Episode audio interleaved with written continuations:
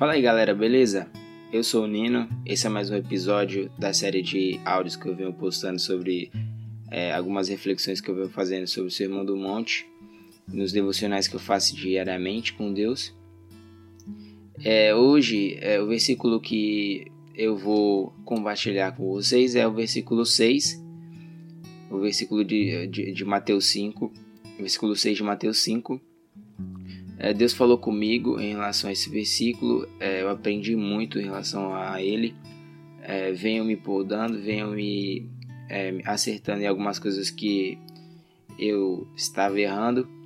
E eu acredito que se você ouvir bem esse áudio, ouvir bem essa reflexão, você vai absorver as coisas boas e vai endireitar algumas áreas da sua vida, que você possa ser abençoado com ele. Bom, o versículo diz assim: Bem-aventurados os que têm fome e sede de justiça, pois serão satisfeitos. Bom, é, claramente esse versículo está dizendo sobre é, é, uma palavra que a Bíblia em si discorre sobre ela, né? A Bíblia em si é, fala muito sobre ela, que é a palavra justiça.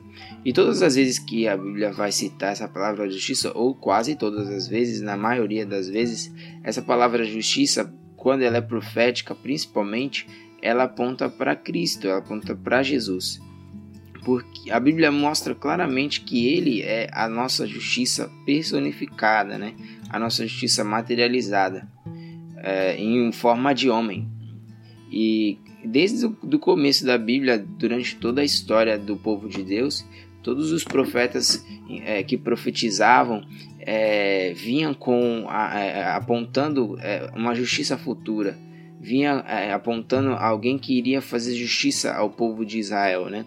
Os milagres de Deus, é, os salmos cantados, todos eles é, vinham com essa esperança de justiça, vinha com, esse, com esse apontamento à justiça. E essa justiça, ela é o nosso Cristo, ela é Jesus. Então, claramente aqui Jesus está dizendo sobre ele, que nós precisamos ter fome e sede dele. Ele estava dizendo àquele povo que é, serão satisfeitos, serão fatos aqueles que tiverem que tiver fome e sede de justiça. Isto é, fome e sede dele mesmo. Porque o, o desejo de Deus, o desejo de Jesus, desde a criação do de Adão, do Éden, é esse, é ter um relacionamento íntimo com ele. É, é um ter, ter um relacionamento íntimo com o homem, né? Porém, isso foi quebrado por Adão. Mas essa justiça que veio discorrendo sobre a história do povo de Deus veio para que isso pudesse ser reconciliado, veio para que isso pudesse ser restaurado na vida do ser humano.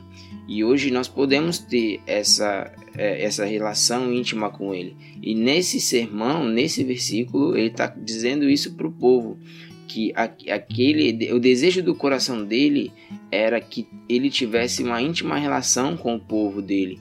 É, é, é, o coração dele estava está envolvido desse sentimento de, de relação íntima com o seu povo.